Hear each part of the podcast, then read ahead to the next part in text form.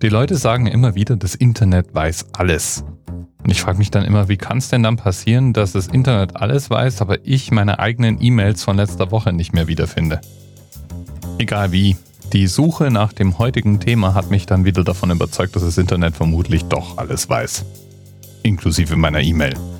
Ich bin nämlich bei der Suche nach der 558 in die Gendatenbank der US National Library of Medicine gestolpert.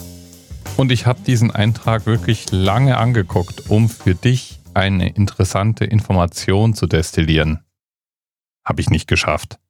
Eine Menge Information da, sieht auch toll aus, aber es zeigt mir auch anschaulich, dass ich absolut nichts, aber auch gar nichts über Genetik weiß. Zumindest nichts, was mir ermöglichen würde, diese Seite auch nur im Ansatz zu verstehen. Aber sie steht frei im Internet. Eigentlich das komplette Humangenom und eine Tonne anderer Medizininformationen gleich mit dazu. Und auch wenn ich es nicht verstehe, der Mechanismus, den finde ich absolut faszinierend. Die komplette Information darüber, wie unser Körper aufgebaut ist und wie er funktioniert, ist abgelegt in, was man heutzutage meistens DNA nennt. Und das ist ja eigentlich die englische Abkürzung. DNA steht für Desoxyribonuclein Acid. Und der deutsche Begriff wäre Desoxyribonukleinsäure und würde eigentlich ja DNS abgekürzt werden. Der Duden erklärt DNS allerdings für veraltet. Sagt jeder DNA, ist damit sozusagen die Standardabkürzung, meint dasselbe. Die DNA jedenfalls besteht gerade mal aus vier verschiedenen Bausteinen. Cytosin, Thymin, Guanin und Adenin. Und die kann man durchaus wie so eine Art Alphabet verstehen. Mit diesen vier Bausteinen wird die komplette Information darüber, wie unser Körper aufgebaut ist und funktioniert, kodiert. Ja, und obendrein eine Menge Information, die wir anscheinend irgendwie nur mit uns rumtragen, aber gar nicht wirklich verwenden. Ungefähr 8% des Humangenoms sind wahrscheinlich Überreste antiker Viren. Viren, die irgendwann mal unsere Vor, Vor, Vor, Vor, Vor, Vor, Vor, Vor, Vorfahren geplagt haben. Und nicht nur bei Viren und Menschen findet man die DNA. Jedes lebendige Wesen dieses Planeten hat eine DNA. Und wir haben auch sehr viel dieser DNA gemeinsam. 95% unserer DNA ist zum Beispiel identisch mit der DNA von Schimpansen.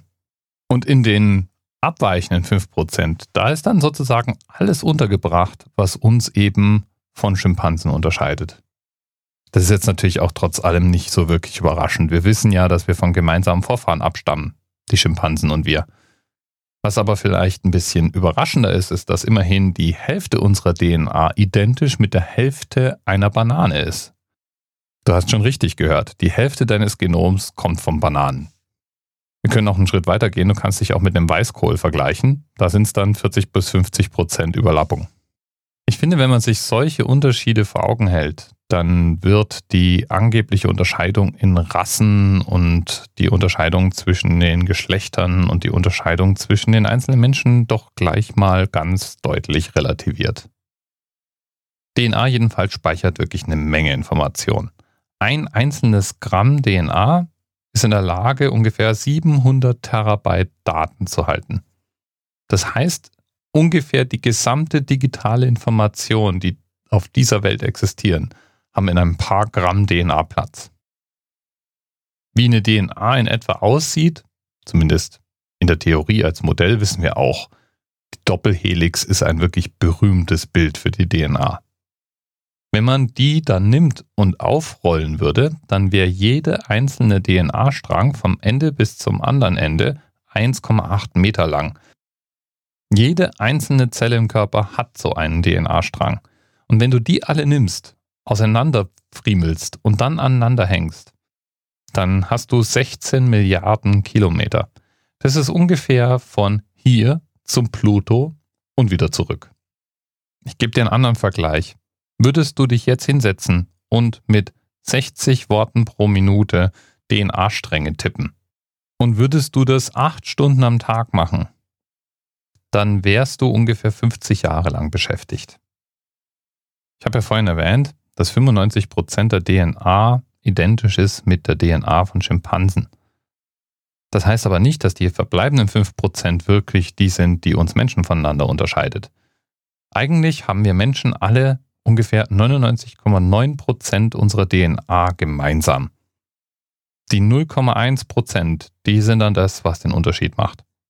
Zwischen Geschlechtern, zwischen Rassen, zwischen Haarfarbe, Augenfarbe, was immer dir einfällt. Und dann noch als letzten Fun Fact zur DNA etwas, was mich wirklich fasziniert hat. Auf der International Space Station, der ISS, gibt es ein Gerät, das heißt Immortality Drive. Und das ist ein ganz besonderer Speicher. Den hat der Weltraumtourist Richard Garriott zur ISS gebracht. Der ist eigentlich Softwareentwickler, ist ein Computerspiele-Pionier und der war als Weltraumtourist auf der ISS. Da war er nicht von ungefähr, denn eigentlich war sein Lebenstraum gewesen, wie sein Vater Astronaut zu werden. Konnte er leider nicht wegen eines Augenfehlers. Ja, und bevor er eben zur ISS aufbrach, gab es einen groß angelegten Wettbewerb unter Computerspielern. Computerspieler konnten sozusagen mitbestimmen, was auf diesem Speicher abgelegt werden sollte. Und zum Schluss landeten da alle möglichen Informationen drauf. Zum Beispiel Texte, die bestimmte Ereignisse erklären, aber eben auch die genetischen Abdrücke von verschiedenen berühmten Menschen. So ist da zum Beispiel jetzt der genetische Fingerabdruck von Stephen Hawking, Lance Armstrong, Stephen Colbert, Joe Garcia, Richard Garriott selbst und Matt Morgan. Außerdem ist noch ein Kinderbuch auf dem Speicher abgespeichert und eine Reihe genetischer Fingerabdrücke von den Spielern, die eben mitgestaltet haben. Ja, und das Ding fliegt jetzt mit der ISS um die Erde. Scherzhaft wird immer wieder mal behauptet, dass das eigentlich dafür gedacht ist, dass wir als Menschheit auf jeden Fall überleben, selbst wenn wir uns auf unserem kleinen, schönen blauen Planeten alle gegenseitig auslöschen. Ich finde ja, dafür hätten sie ruhig mal ein paar Frauen mehr drauf packen können. Aber that's me. Bis bald. TMRS 10, 9, 8. The experience of 47 individual medical officers. Was hier über die Geheimzahl der Illuminaten steht. Und die 23. Und die 5. Wieso die 5? Die 5 ist die Quersumme von der 23.